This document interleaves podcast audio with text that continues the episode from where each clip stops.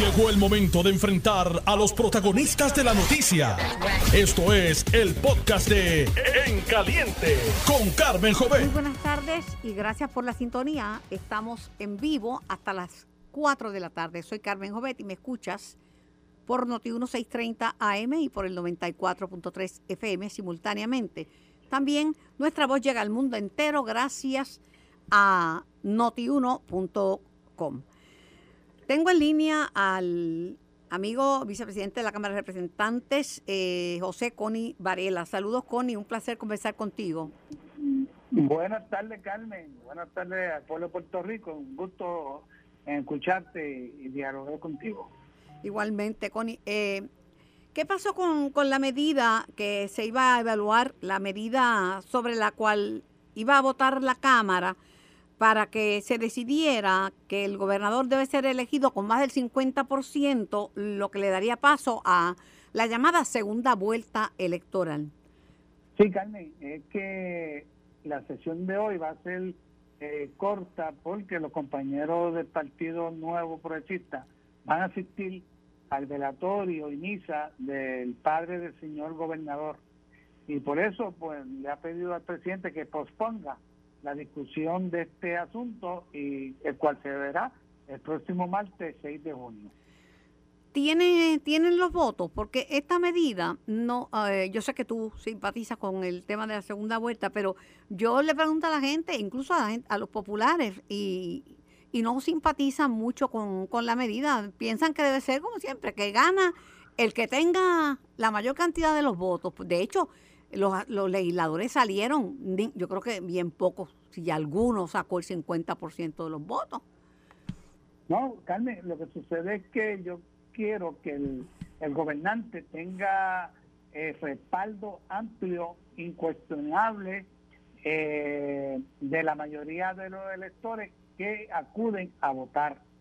Y entiendo que una que el 50%, más del 50% es suficiente para que tenga la legitimidad de que sí, este gobernador fue electo por la mayoría de los puertorriqueños y que sus decisiones no sean cuestionadas. lo- Ahora, Lo que pasa, Connie, issue, perdóname, los, los números no mienten. Con tantos partidos políticos, eh, eh, eh, se dividen los votos y, y, bueno, yo creo que el Partido Popular, desde la época de Hernández Colón, no gana por un 50%.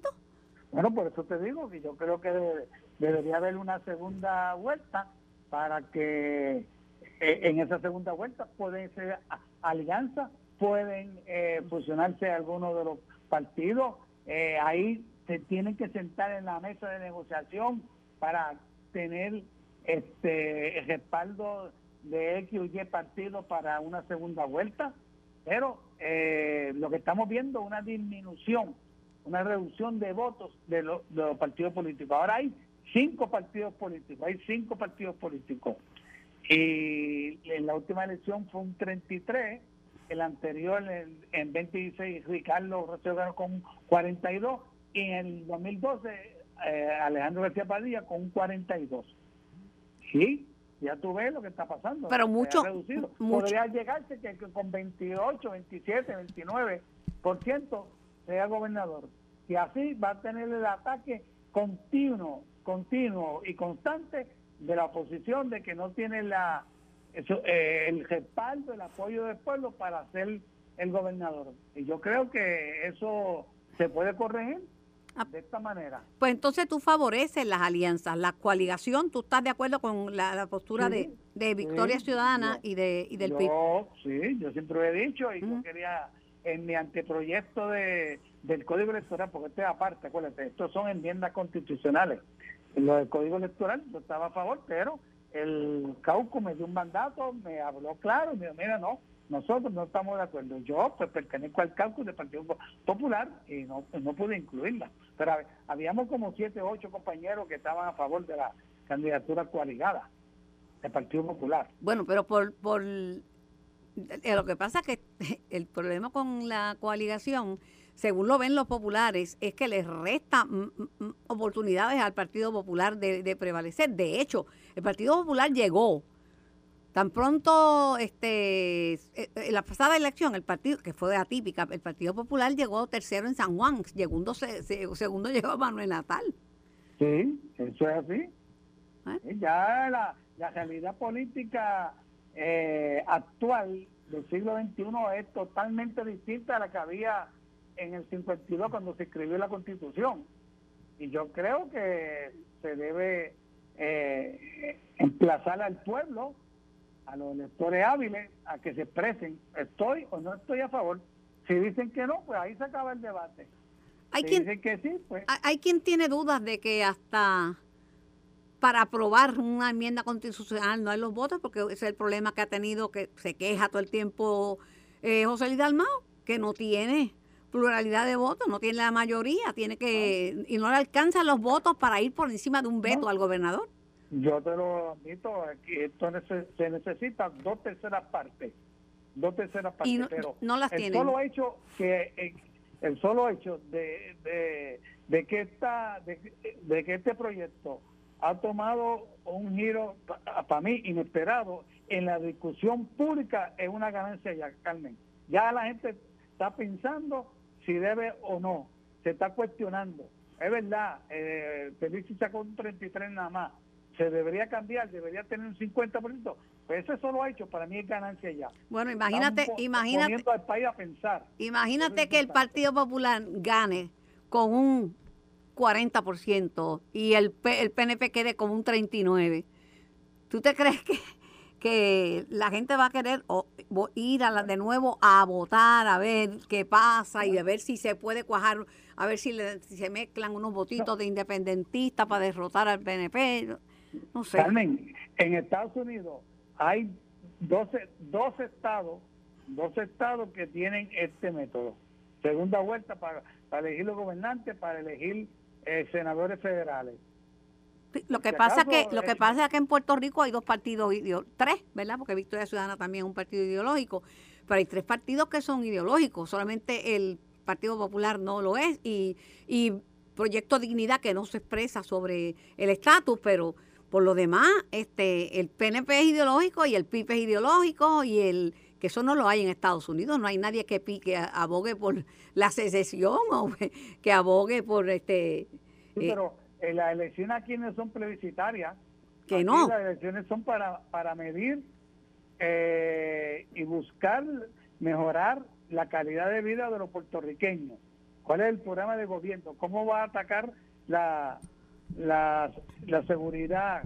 ¿Cómo va a construir más viviendas?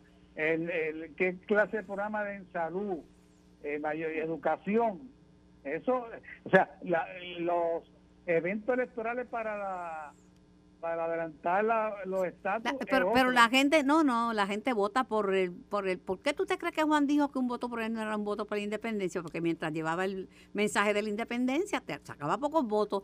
El PNP, el, se, aferra a la estadidad, no puede decir que es otro partido más colonial que en su plataforma diga de que un, un partido que solicita la anexión, eso sí existe, pero ah, eh, para que haya un cambio de estatus, tienen que convocarse al país. Lo que te quiero decir que es contrario a Estados Unidos, donde o son republicanos, son y estos unos más liberales, otros más conservadores en algunas áreas, pero no no como el que quiera anexarse, que es un cambio grande, o el que quiere separarse, que es un cambio grande. Bueno, pero, yo lo que estoy buscando aquí que, que el gobernante ahí tenga el, el apoyo, el respaldo del 50, del 50 de, 50, de más del 50%, eso es lo que yo busco, porque, porque a, a Feliz cada vez en toda la esquina dice, no, tiene 67% en contra del país. En toda la esquina que tú pero pero pero desde, desde que yo me desde que yo me conozco y voto y voto desde que tuve la mayoría de edad Aquí gana el que... bueno, el que gana es el que más votos saca. Ah, sí, ese es el método. Pues, pues, entonces hubiéramos dicho, no, Alejandro tenía 40, no, 42, y fulano tiene... Oh, mira, entonces bajo eso, el único que ganó sería Fortuño, el único que ha ganado una elección. podría pasar que un futuro puede ser con 28, un 29, podría hacer esto. También. Tú dices que la gente, tú dices que la gente, el, que la opinión pública se mueve a favor de la segunda vuelta. No, yo no estoy diciendo eso. Yo quiero emplazarlo para que ellos decidan, ellos decidan que se convoca, convoque este referéndum y después lo decidirá. Si dicen que no, pues se acaba el debate. Pero hay votos para aprobarlo en Cámara y Senado. Pues mira, en la Cámara yo no sé decirte si tengo los votos, Carmen, te tengo que ser sincero. No, no sé si tengo los votos, pero el, como te dije, el, el solo hecho de, de la discusión pública que se ha levantado con esta propuesta es bueno, es ganancia. Para mí es ganancia y para el país, porque se le está cuestionando, está pensando si se debe o no. Es un asunto trascendental para el país y, y eso es lo que yo, una de las finalidades que yo tenía era que se discutiera ampliamente, ampliamente, y eso es lo que yo quiero. Y, y el voto presidencial, ¿tú lo respaldas, Connie? Porque hay un, No, ar- yo no- hay un no, artículo del Código Electoral, el 8.1b, que habla Sí. sobre el, ¿verdad? Sobre el, sobre el voto. Porque aquí ahí dicen que son fulanos, que si el que si el fulano de tal es demócrata, Tatito, por mencionarte uno, Ave María, hizo la campaña con Carmelo de Biden, pero no puede votar por el presidente. Sí, eso es así. Esa es la... Pero yo, yo personalmente no estoy a favor de eso. Pero también, eh, y ese código, en el anteproyecto mío, anteproyecto mío, yo digo que sí, que podía haber una elección, pero tiene que ser el mismo día de las primarias nuestras. Porque si no, tienen que pagarla, eh, si se celebran en otra fecha, tienen que pagarla los partidos nacionales. Bueno, Porque no es justo que el pueblo de Puerto Rico incurra en esos gastos, y más con el presupuesto tan reducido que tenemos ahora, con problemas fiscales que tenemos. pues. Pero, este, ¿cómo no, Carmen? Gracias, no, quería saber qué había pasado, ¿verdad? Porque me dijeron que eso, yo llamé para preguntar cómo había quedado la votación, me dijeron, no, eso se puso sobre la mesa. Sí, sí, por eso es que los compañeros van a asistir al- a la misa y al velatorio del- de don Jorge Pellucci. ¿Cómo no? Gracias, Siempre Carmen. ¿cómo no? Tengo en línea al comisionado electoral de alterno del PNP, Edwin Mundo Ríos. Saludos, Edwin. Saludos, Carmen, saludos, ¿cómo estás? Saludos a ti a la gente de Noti1. Pues estaba hablando ahí con Connie que dice que quiere estimular el, a la gente para que piense en, en, el, en el- la segunda vuelta, porque entonces con la segunda Connie- vuelta Connie quiere- se pueden Connie hacer alianzas. Connie quiere que se esté gratis. Bueno, no, es que 8 millones, cuesta 8 millones de pesos eh, por complacer a Connie en los gustos de Connie. Bueno, no, lo que él dice es que él favorece las alianzas. La coaligación, por un lado, la favorece. este Y favorece también que si, una per- que si no sacan nadie, vamos a decir, que un Pierluisi no sacó el 50%, pues mira, que, que se unan los demás partidos y que entre los demás partidos pueden sacar Pero más del 50% y ya, lo sacan. De Dios y él favorece que él que sacó 35% tenga segunda vuelta. No, no, porque es para el gobernante, no es para... Ah, ese es para, ah, que ese es para, para el vecino, para él no. Ah, él, él, él dice, aplícaselo a los demás, pero a mí no. Pero no sabe si tiene, yo, yo le digo, yo creo que eso no le gusta a la Pero yo Mira, aquí gana el que tiene apu- más votos. Yo no creo que a la gente te le va a gustar eso segundas vueltas y, y Carmen, te, apuesto a que no tiene los votos aquí en la Cámara. Ah, Connie no lo sabe, Connie no lo sabe No, si pues lo yo, tiene. pues yo se lo, se lo estoy diciendo al país. Estoy aquí en el Capitolio, hablé con todos los compañeros populares, con la mayoría, y ninguno está a favor. ¿Tú sabes por qué? Porque eso lo plantea. ¿Tú sabes por qué? Porque eso lo... Mira, eh, me lo habías preguntado a mí. Lo que pasa es que eso, el proyecto eh, es de, de Mariana Nogales y de Denis Márquez y el Partido Popular sabe que esa alianza acaba con el Partido Popular. ¿Por qué tú te crees que no tienen los votos? Van a llegar, si siguen con esas cosas, van a llegar tercero. Tercero llegaron en San Juan. Por eso, y ahora vaya el tercero en todo Puerto Rico, si él sigue con las cosas de Connie, que paralizó un buen proceso de reforma electoral y que paraliza un sinnúmero de gestiones buenas para Puerto Rico y que Connie cree que él está solo en el país. Por otro lado, dicen que no es que está muerto el proyecto, es que como hoy es el velorio de, de don Giorgi Pierluisi, el papá del, del gobernador, en la iglesia Santa. Teresita de, por la tarde y luego una misa a las seis, que para que puedan asistir los legisladores al, al velorio, que por eso fue que, que lo pusieron para el 6 de junio. Pues yo te digo que hoy no tiene los votos. ¿no? Hoy, usted tiene el Capitolio y hablé como con 10 legisladores de su partido y ninguno está dispuesto a votar con el Mira, si se molestan aquí, si tú no le das los resultados a las 5 de la tarde, ¿tú te imaginas que la gente se entere me- tiempo después con una segunda vuelta? Hay una, hay, una, hay una revolución en Puerto Rico, aquí la gente no espera. La gente quiere salir de esto. ¿Quién ganó? ¿Quién ganó? ¿Quién perdió? No fueron una segunda vuelta, este, Carmen, es que las cosas hay que analizarlas y, y Tony no se da cuenta que esas cosas cuestan. Y él, él- él se, se, se hace estos trips tratando de buscar los votos de Victoria Ciudadana y del PIB en su distrito, cuando él, él debe preocuparse por los votos populares y no por los votos de los otros partidos. Y traer cosas que realmente tengan oportunidad. Y de su proyecto nosotros aceptamos como Pues, pero yo respeto la posición de Connie porque él cree en la coaligación, pues si cree esa es su posición y es un legislador, respeto. tiene derecho a creer en eso. Claro, pues yo lo invito, que como él cree en eso, acepte la enmienda del PNP el día que se discute en el hemiciclo y que le aplique a los, a los alcaldes, a los legisladores, al gobernador, al comisionado residente y a los legisladores municipales. A, a todo el mundo. a, tu- a todo el que está en la papeleta. Yo recuerdo cuando la cuestión de sindicación, todos los alcaldes vinieron al Capitolio a pedir la sindicalización. Y cuando pusimos la enmienda que aplicara la sindicalización a los municipios, todos salieron corriendo a hablar con sus legisladores para que acordaran el proyecto. Yo quiero ver los alcaldes populares, los cual- siete alcaldes populares, que solamente dos sacaron más del 50%, diciendo que ellos quieren que le apliquen la segunda vuelta. Pero es que va a ser por- eh, va a ser solamente al gobernador, no a los demás. Me explicaba Connie por Porque qué. eso es bueno.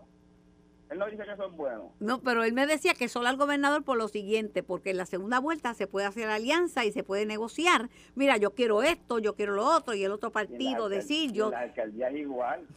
La alcaldía puede decir, mire, alcalde, eh, yo le voy a dar los votos para que usted sea, sea, sea el, el alcalde, pero tiene que darme el director de finanzas, el director de presupuesto, el de deporte, esas cosas. A ver si los alcaldes van a votar a favor de totalmente. Bueno, de- yo le decía, pero Connie, mira, la verdad que hace tiempo que no gana un, un gobernador por más del 50% del Partido Popular. Yo creo que desde la época de Hernández Colón nadie gana con más del 50%. Y el último que yo recuerdo que sacó... Fortu- Luis Fortuño, que fue que ganó, pues después de eso... un millón veinticinco mil. Yo fui el comisionado de selección, un millón veinticinco mil. Por eso, pero El, el 50.4% de los electores votaron por Fortunio. pero si nadie ha ganado y los populares han subido al poder y el PNP se han alternado en el poder con menos del 50%, ¿tú te crees que los populares y los PNP van a que- querer que le, que le pongan una nueva norma? Eh, el, el ca- el caso de San Juan, mete que se hubiesen aplicado a San Juan. ¿Usted cree que los, populares que votaron por eh, la, la senadora hubiesen votado por hubiesen votado por Natal? No. O sea, eso es un cuento de camino de Connie. Eh, eh, está como, como Victoria Ciudadana, que cuando además quiere, quiere todos los puestos para él, pero como quieren dar un puestecito, a- creen que le pueden dar un puestecito a Natal, entonces están dispuestos a entregarle el alma al diablo para ver si pueden salvar a Natal. Así está Connie. El PIB está exhortando a los estudiantes universitarios que están fuera de Puerto Rico a inscribirse. Y yo creo que eso es bueno, pero ellos tienen una grave preocupación por, porque tienen, dicen que la forma en que se va a manejar el voto por correo es peligroso porque cualquiera, hasta, hasta Roselló que no vive aquí, puede votar en Puerto Rico. Bueno, pero si pueden votar los estudiantes, pueden votar todos. Todo el que esté inscrito. Bueno, pero él solamente exhortó eh, a los universitarios que estudian Ah, en las instituciones fuera de Puerto Rico. Es decir, eso es ley, eso se llama el voto ausente, eso no es el voto adelantado. Eso es ley desde que tú y yo votábamos por primera vez. El voto para los estudiantes, para los obreros migrantes, para un son siete categorías que, que tienen derecho a pedir voto ausente cuando estén ejerciendo sus funciones fuera de Puerto Rico. Y eso es ley, eso no es el voto adelantado, se llama el voto ausente. Y está en la ley desde María Castaña. Pero como- yo, Pero es como es por correo, dice que ellos vieron en las pasadas elecciones Es que que eso el- se presta. es que el voto ausente es por correo porque no es no es presencial. Si es en- ausente, es ausente. Por eso, no es presencial. El ahora mismo en No España puede ser el voto ausente presente contra de. por Respétame, por eso, Edwin. Pues. No, no, pero no, no te yo, yo, yo sé que tú lo sabes. Me Sí. refiero. No, no, pero te quiero decir que el que se que el crea que puede haber un voto ausente que no sea por correo, pues lo, el otro sería por, Pues, por pues, email. eh, como, como un- bueno, en, en España que va a votar 2.9 eh, a través de, email, este, el voto, el voto email, y en muchas partes. De, nosotros tuvimos una convención la semana pasada en Puerto Rico de distintos todos los países de Latinoamérica y el Caribe, con veintipico de compañías promoviendo su sistema de tecnología. Y ya en muchos países, en México, votan también, tienen una aplicación donde la gente a través del FaceTime, de, de, de reconocimiento facial, determina si es la persona que está votando el Carmen o es el mundo, Johnny Méndez que está votando.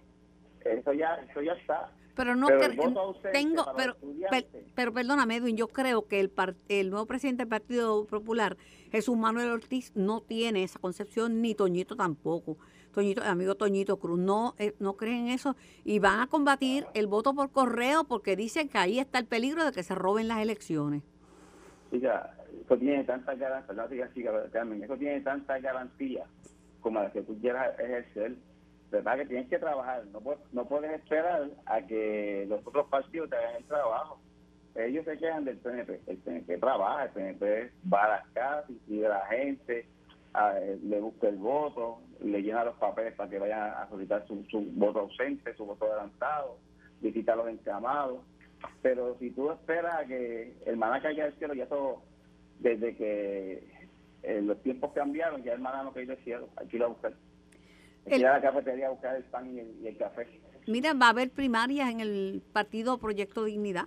La Bueno, no, ellos están hablando de un mecanismo alterno donde la pasada comisionada, candidata comisionada reciente de ellos, eh, Adanora. Quiere retar a Danora, quiere retar al doctor César Vázquez, pero no quieren hacerlo en las primarias de junio, quieren hacer un proceso alterno. Ok. Pero el doctor Vázquez dijo lo siguiente, que es necesario que se eliminen legalmente y en la práctica las clasificaciones de partido estatal principal y de comisionados propietarios. Eso él quiere eliminarlo. Bueno, eh, tiene que buscar los votos. Si consigue los votos una vez ya no tengo problema. Lo que que no, tiene los votos. Están como con hablando de cosas que no tienen los votos el comisionado electoral del el PIB. Pero ellos, están, eh, ellos tienen los mismos derechos que yo ahí en la, en la comisión Carmen. Los otros cuatro comisionados, los propietarios y no propietarios, tienen los mismos derechos. Cuando discutimos un reglamento, ellos tienen un voto como tengo yo. Me, me, eh, me escribe me escribe el licenciado Iván Rivera esto para que para que te rías que según el PPD y, y los que están en contra del, del voto por correo, el correo federal se roba las papeletas. Sí, no. Y, y es que en Puerto Rico vemos muchas series de Netflix y la gente ve series de Netflix y creen que esa es la realidad. La realidad es otra. Y nuestro sistema electoral tiene mil mecanismos. Si alguien no vive en Puerto Rico, usted lo recusa. Hay un mecanismo de recusación que cuesta 13 dólares a cada, por cada elector y usted lo recusa para que no pueda venir de Chicago a votar aquí, o no pueda ir a votar de Vieques a Culebra, de Culebra a San Juan, tiene que recusarlo, no, puede dejarlo en la lista. Y ese elector se encontró eh, cuando fue en Halloween a repartir dulce con su nene, que a mí si todavía estoy activo en Guaynabo, puede ir a votar y se levantó por la mañana y fue a votar a Guaynabo. Si usted lo hubiese recusado cuando, ah, mira, me sacaron de la voy a no en Puerto Rico, no podía venir a votar hay que trabajar y el PNP hace su trabajo para asegurarnos que los populares que no viven en su recinto, en Juan por poco le cuesta la elección a Miguel Romero, porque se lo dijimos, se lo dijimos, y le metieron 7 mil victoriosos en San Juan que no vivían en San Juan. Cuantos muchachos más había en la isla, los inscribían de 15, de 15 en 15, de 20 en 20 en Casa Paz, en, en, en Santa Rita y en, y en y en otros sectores de San Juan. ¿Por qué? Porque tenían la HIT bien cerquita en la Barbosa, caminaban los inscribían, los transferían de esos pueblos a votar en San Juan. Por poco le cuesta, Miguel se durmió en ese asunto y le metieron sobre 7.000 personas que no viven en San Juan a votar en San Juan. Para finalizar, no podían votar en San Juan. Para finalizar, van a posponer hasta el día 6 de junio la votación de la segunda vuelta. Vamos a, ver si... a que no tiene 20 votos con ese día.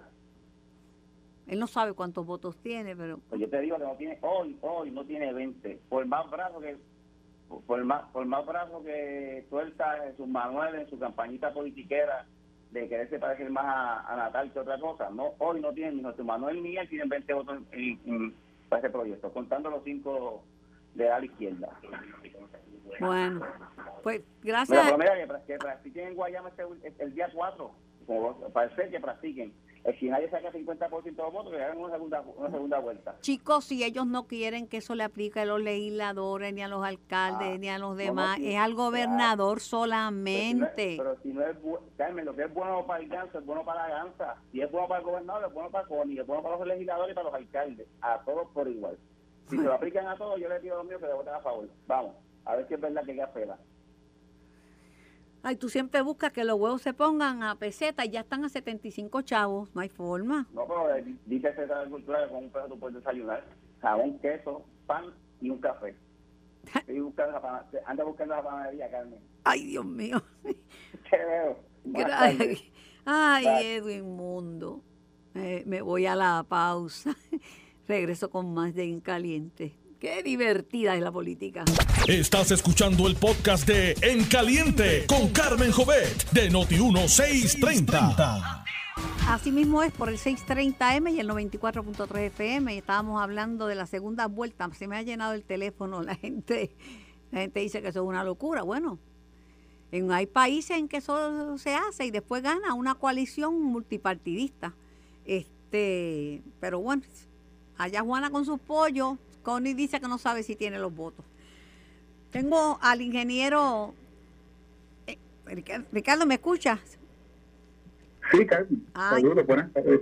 Encantada, exdirector ejecutivo de la Autoridad de Energía Eléctrica. Ay, yo oyendo las cosas de la política. Ricardo Ramos, la gente aquí que quiere conocer el resultado de las elecciones a la brevedad posible, que la, el PPD tuvo que recontar los votos porque fue un empate y por poco te comen al comisionado electoral. Imagínate esperar para hacer una segunda vuelta, que se unan los partidos contra el que ganó. ¿Tú te imaginas?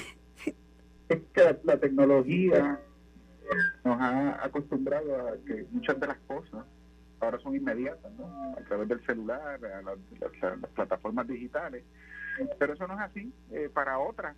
Las elecciones, elecciones siendo una de ellas, y la transformación energética siendo otra de ellas, que por más tecnología digital que haya, pues va a tomar años en transformar el sistema eléctrico. Pero en lo electoral hemos adelantado, porque mira, yo me acuerdo cuando se contaba con los dedos y empezaron a decir que eso del escrutinio electrónico era para jugarse las elecciones a todo el, todos los que salieron electos, populares, PNP, Victoria Ciudadana, Dignidad, el Independiente, a todos les contaron con las máquinas de escrutinio electrónico.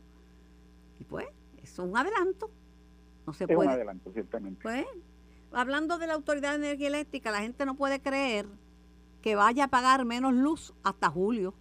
Dice, ah, no, eso, eso debe ser un fiasco, eso debe ser un embuste, seguramente que eso no va a pasar porque siempre en el verano la luz es más cara porque la gente consume más. Bueno, acuérdate que siempre hay un retraso en que en lo que se reajustan, en lo que se evalúan los presupuestos y los gastos actuales, que lo suelo hacer negociado, y ciertamente hubo reducciones eh, bastante marcadas en el costo del combustible en los meses de febrero, marzo, abril, etcétera. Este, estaba rondando casi los 70 dólares después de haber estado en los ciento y pico de dólares. Así que, pues, eso, como siempre se le ha dicho a los, a los consumidores, ¿verdad? Y como el negociado está ahí, para verificar y auditar esos ahorros se le devuelven lo más pronto posible, de inmediato, trimestralmente, en la próxima factura, que en este caso aplica hasta julio. Ok. Pues la gente está, tú sabes que la gente está que no cree... Incrédula. ni en la luz eléctrica, y aquí sí que viene la, la, la comparación es buena, porque está que no cree ni en la luz eléctrica. Pero de todos modos, hoy sale que el UMA ha gastado 15 millones más del presupuesto y se reportan 25 millones menos en los ingresos por la tarifa base. Sí, eh, bueno, Carmen, eh, un presupuesto, ¿verdad? Es algo dinámico. Yo puedo hacer un presupuesto eh, ahora para para este año, para el próximo y para el próximo. El de este año, ¿verdad? Que es el corriente, me debería de quedar lo más bastante cercano a lo que realmente va a ocurrir. El del próximo año, bueno, pues ya hay unos riesgos de que hay una desviación y mucho más, pues el más lejano. Eh, eh, los presupuestos son dinámicos. Es una herramienta excelente para uno de la proyectar cuáles van a ser sus gastos, pero hay cosas como la inflación, por ejemplo, que afectan esos presupuestos. Eh, salió esta semana un número de inflación ¿verdad? en Estados Unidos, el de nosotros tiende a ser mayor, de 5.1%. Yo te puedo decir a ti, digo, sabemos que ese número 5.1% incluye todo tipo de, inflación de diferentes industrias, de alimentos, de infraestructura, de, de, equipo eléctrico, o sea, es una mezcla. Eso no quiere decir que todo haya subido 5.1%. Yo te puedo decir de experiencia reciente eh, propia, estuve trabajando unos estimados para unos proyectos de transmisión de 115 mil voltios y yo te puedo decir, porque tengo los números, hace un año y medio atrás, un breaker, un disyuntor, un interruptor de 115 mil voltios costaba 85 mil dólares. Las cotizaciones que recibimos hace apenas dos semanas eran de 123 mil dólares. Uy.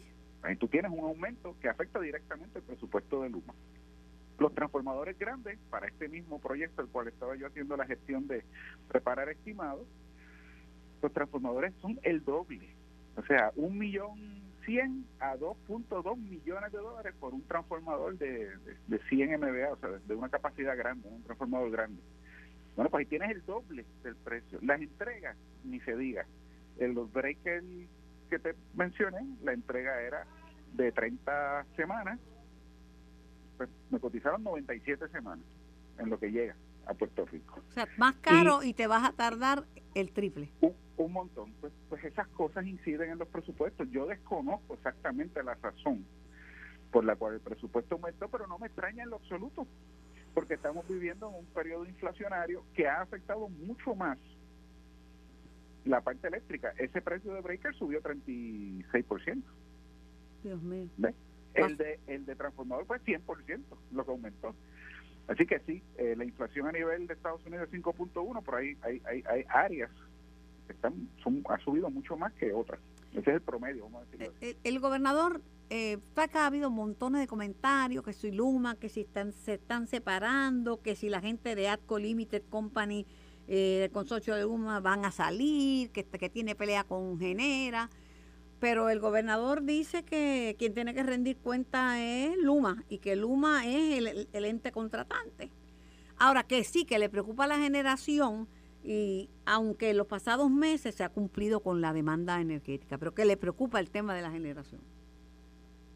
Sí, tú, y yo lo hemos hablado antes. el tema de la generación es crítico en tanto y en cuanto resolver una, una escasez de generación toma muchísimo tiempo. O sea, si de momento no tenemos la generación suficiente para la demanda, eso toma años en lo que construyes una planta nueva, en lo que hacer las, las plantas este de, de, renovables. Eso toma tiempo, toma 18, 24, 36 meses en algunos casos y la mayoría de los casos es 5 años, 6 años, en lo que uno puede construir un recurso de generación nuevo hay que pasar por el proceso ambiental, de permisos, etcétera. Eso no son cosas que se resuelven. el gobernador se pegó de que FEMA trajo tres megageneradores de, eh, de emergencia que van a aportar, según el gobernador, 150 megavatios y que esperan unidades adicionales que generarían otros 200 megavatios. La Autoridad de Energía Eléctrica está corriendo un proceso para la renovación de su flota de, de unidades que se llaman picking, o sea, son unidades de emergencia este, para poder paliar, o sea, crear un puente entre lo que tenemos hoy, que no es suficiente, y en lo que entran los proyectos de energía renovable a gran escala, más la, los proyectos de 25 kilos en adelante se resuelven los atrasos que tienen a nivel a nivel comercial industrial, este, pues se está paliando esa, esa, ese, ese potencial déficit y digo potencial porque vuelvo, y te digo, nadie conoce, tiene una bola de cristal que sabe el futuro. Uno tiene que hacer análisis de riesgo. Y en esos análisis de riesgo uno tiene que decir, mira, el petróleo está tanto ahora, pero puede subir a tanto. Oye, yo, tengo, yo no te... Pero puede subir a tanto. La temperatura que afecta a la demanda eléctrica, obviamente, ya saben las calores que estamos viendo no, no, no. en mayo. El, el, más, más, caliente no ha pasado todavía. No, no, el índice de calor subió ayer a 112 grados. Y hace un mes, en abril, en adjunta estábamos en 50.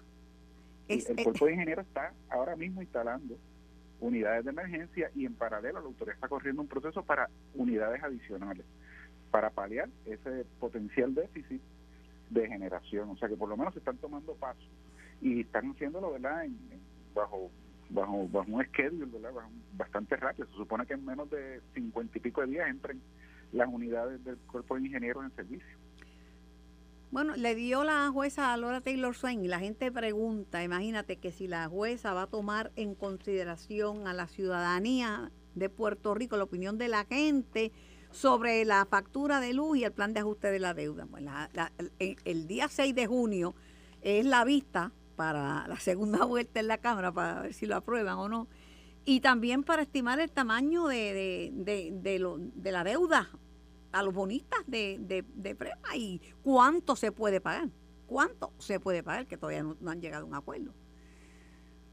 Sí, mira, yo, yo entiendo que la jueza eh, Taylor Swain ha demostrado que tiene el oído en tierra, este, pues por varias decisiones que ha tomado en el pasado, referente precisamente a, a esta a esta a este caso. al oído, el oído en tierra, de acuerdo contigo, y también yo creo que eh, un poquito ya estás harta de la forma en que se negocia en Puerto Rico, no llegamos a nada y nunca nos ponemos de acuerdo. Creo que ella está loca por irse y está loca por resolver este tema.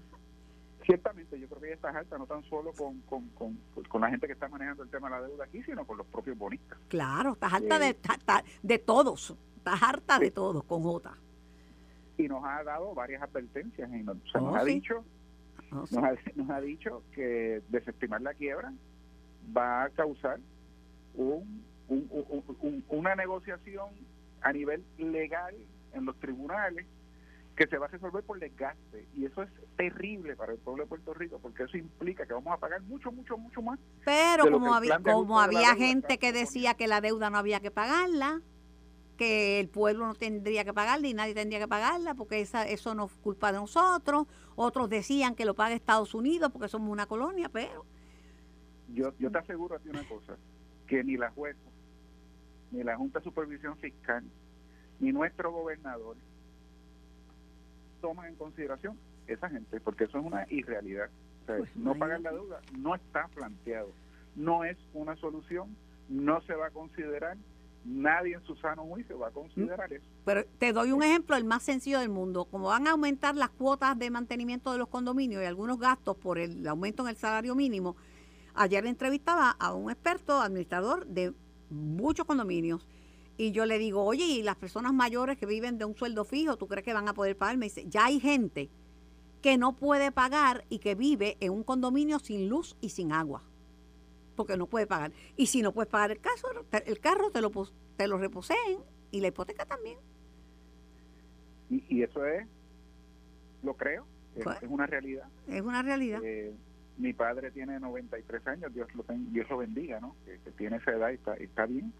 Y, y, cada día se le hace más difícil, ¿verdad? Pagar sus cuotas de mantenimiento, etcétera. Obviamente yo lo ayudo, mi hermana lo ayuda muchísimo, este pero el gobierno ya a nivel de servicios sociales y este tipo de cosas tiene que ir mirando esas cosas. ¿Por qué, Carmen? Porque si bien es cierto que hay sectores de nuestro país que no pueden pagar, esos mismos sectores en algún momento disfrutaron de los resultados de haberse tomado esa deuda. ¿ves? Seguro. Y, por, y, tenemos que pagarla, o sea, obviamente no el 100%, pero tenemos que pagar, algo nos va a tocar. Y por lo tanto, como la autoridad es un negocio, ¿verdad? Aparte, tiene que cuadrar sus finanzas y sus cosas, pues quizás los servicios sociales del gobierno tienen que procurar ayudar a ese grupo, a esos grupos que son, son muchos, pero siguen siendo un porcentaje bajo del total de los clientes que tiene la autoridad para que puedan su, eh, sobrevivir esas condiciones y aquellos que puedan, ¿verdad? Que sé que lo de los condominios no son uno de ellos, pero otros eh, que puedan, ¿verdad? Conseguir un paleo o un, una financiación, un financiamiento eh, beneficioso para paneles solares en su hogar, pues que se ¿verdad? Que, que lo hagan y que se haga eso. Gracias, gracias Ricardo. Siempre es un placer conversar contigo. Voy a hablar con Julián Herencia de los de los de los productores de energía renovable, pero en grandes, de los grandes proyectos. Vamos a ver cómo va eso, si va a, paso de tortuga o va rápido. Gracias, pues Ricardo. Me le, envías un, me le envías un cálido saludo a Julián. Te está escuchando. Muchas gracias a ti por la oportunidad. Te está escuchando. Gracias a ti. Julián, buenas tardes. Recibí los saludos de parte de, de Ricardo. sabe, sabe mucho y sabe explicar con, con calma, este El tiempo que estuvo, fíjate, el tiempo que fue director ejecutivo de la autoridad, como que no le dieron la oportunidad de escucharlo, pero el hombre sabe, lo, sabe de lo que está hablando. un recurso eh, de mucho valor y espero que continúe sus contribuciones eh, en la industria de, energía en Puerto Rico en el futuro. Yo también, yo también. Julián, mira, la, hay, el gobernador está preocupado porque va a haber un déficit en la generación y piti Yo tengo un superávit. Yo tengo un superávit. si el, sol está picando caliente y, y se va por la noche, a las 7 de la noche todavía hace sol y mis placas están cargando. Y antes de las 6 de la mañana. En esta época más todavía. Por eso, yo tengo un superávit. No, no es para darle duela a nadie, ¿sabe? Pero es la verdad. Cuando. Sí, porque uno dice esto y la gente no lo no comprende cómo es esto. Eh, renegociaron unos acuerdos con la autoridad y dicen que avanzan cinco proyectos eh, solares que generarían 315.1 megavatios, pero como yo sé que aquí arrastran los pies, una cosa es lo que sale impreso y otra cosa es lo que en realidad está pasando con los megaproyectos a gran escala, que son bien importantes, tan importante que uno tenga en su techo este, independencia energética, pero que haya proyectos a gran escala también. ¿Cómo está eso? ¿En verdad que le están dando rápido a estos cinco proyectos o eso es para... Mira, eh, sí, eh, hay, que partir de la premisa, ¿verdad? Y del hecho de que los proyectos, este proceso está atrasado ya dos años, pero sí es muy correcto de que ya se le dio paso a cinco de esos proyectos que suman y totalizan 315 megavatios y ahora van a pasar a la Junta de Fiscal y a la Corte de la, de la jueza Taylor Swain para su aprobación final y darle entonces el, arranque a estos proyectos. Hasta eso, hasta que eso no suceda, pues obviamente no hay, no podemos cantar victoria, pero sí, sí la, el paso más difícil que se dio con para estos cinco proyectos y ahora pues obviamente pasa a, los próximos dos pasos, que es la Junta de Control Fiscal, la Corte de, la, de Quiebra de Puerto Rico, y entonces arrancar a ejecutar los proyectos por parte de los desarrolladores y eh, principalmente de Luma. De Luma tiene un, aspecto importante que es la parte de interconexión. Bueno, porque los nuevos términos contemplan que la Autoridad de Energía Eléctrica adquiera también la producción energética a un costo más elevado en función de la de inflación registrada, así que más vale que aceleren todo lo que sea renovable. ¿Le conviene? Eh, eh, eso, mientras más rápido nos movamos, mucho mejor, porque más rápido se ejecutan muchas de estas eh, instalaciones, la compraventa de los equipos. Lamentablemente, para darte una idea, Carmen, para darte una idea de, cómo ha cambiado el mercado. Acuérdate, en el año, para mediados del, del 20, y lamentablemente la Junta de Control Fiscal rechazó 600 megavatios en proyectos. Ya negociados y finalizados eh, entre 9 y 10 centavos. ¿Ya podrían estar operando? Que, exactamente, exactamente. Pero ellos decidieron no aprobarlo. Así que la Junta de Fiscal tiene una responsabilidad enorme eh, y tiene que responsabilizarse por la situación de energía que estamos ahora en Puerto Rico. No obstante, el hecho de que se hayan aprobado 315 megavatios, nos estamos moviendo hacia adelante. Quedan ocho proyectos más del tranche 1 en moverse, que también hay que estar pendiente de que se muevan ágilmente. Y los proyectos del tranche 2, que están en proceso ya eh, de negociaciones, en la etapa de negociación, para entonces eh, aprobar mil megavatios adicionales. Pero nuevamente estamos esperanzados con este paso de 315 megavatios, pero también pendiente a la expectativa de que no podemos detenernos aquí. Y que no tan solo son los proyectos de, placas solares de gran escala. Esto tiene que venir atado con los demás proyectos que se tienen que aprobar de almacenamiento de energía, que va a complementar y asegurarnos de que esta energía se pueda almacenar correctamente para uso en aquellos momentos donde no haya sol. Bueno, me dice que este primer paso, que sí, que es correcto, que se dio y que ya está encaminado, pero ponerlos en vigor, ponerlos a funcionar, ¿cuánto más tomaría? Porque nosotros tenemos que mejorar los números de cara al 2025 que está a la vuelta de la esquina. Sí, mira, eh, para ser realista, yo entiendo que para el 2025 es con mucha, si nos apresuramos y con mucha dificultad puede que estén, eh, puede que se den, pero eh, ahora mismo hay unos equipos que van a tomar cerca de 18 meses en, entregar. Y eso ya nos pone en el 2025. Por eso digo que va a ser muy difícil, que no podemos seguir dándole larga al asunto de los de las aprobaciones, porque mientras más nos tardemos, más se complica el panorama en cuanto al, al suplido abastecimiento de estos equipos que son importantes para, para echar a correr este proyecto. Y se tardan, porque una de las cosas de que me estaba explicando presupuestaria, Ricardo, es, lo que se, que se está, una cosa que tardaba, vamos a decir, tres meses en llegar, ahora tarda nueve. Eh, una cosa, un, un mega, un, un, qué sé yo, un generador, una eh, en gran escala que costaba 100 mil, ahora cuesta 200 mil. O sea, que, es parte que es parte del issue este de, de, la negociación de precios que, se tuvo que dar debido a ese efecto inflacionario causado por, por la inflación, la redundancia, y por la, el disloque que hay en los abastecimientos. Los transformadores que se necesitan de 12 meses de, tiempo de entrega ahora están en 18 meses o 20 meses. Así que sí, esa es una realidad del mercado eh, y que, que nos impulsa, ¿verdad? A todas las personas y todas las entidades que tienen en sus manos agilizar el proceso, nos impulsa a continuar agilizando este proceso, siendo rigurosos, siendo completos, pero agilizando el proceso no lo podemos detener porque mientras más esperemos, más es riesgo de que esto se siga atrasando por otras complicaciones que vienen surgiendo. Bueno. Gracias, gracias a Ricardo Ramos, ingeniero Ricardo Ramos, gracias a Julián eh, Herencia, por, espero que sí. Yo a mí, pues me ha ido me ha ido bien, te lo digo, me ha ido bien y estoy produciendo energía a todo lo que da, a todo lo que da. Esa es la solución, esa es la alternativa y no podemos descansar hasta que logremos nuestra meta de 100%. Y me sorprende que con lo cara que están tan las cosas y que los condominios van a tener que aumentar la cuota de mantenimiento, compran megageneradores de medio millón de pesos que en combustible se le va a ir un montón, la gente no va a poder pagar eso en vez de utilizar los techos para las áreas comunes lamentable esa situación, pero sí, este, obviamente la, el personal, las personas que viven en los condominios están buscando la manera de cómo paliar los efectos de, eventos atmosféricos y asegurarnos que, que, tengan por lo menos una, una fuente de energía temporera en lo que pasan estos fenómenos y el efecto de estos fenómenos. Pero el costo es altísimo, el costo es altísimo. Demasiado, no, no, demasiado, no, es, no, es costo, no es costo efectivo, ¿eh, Julián?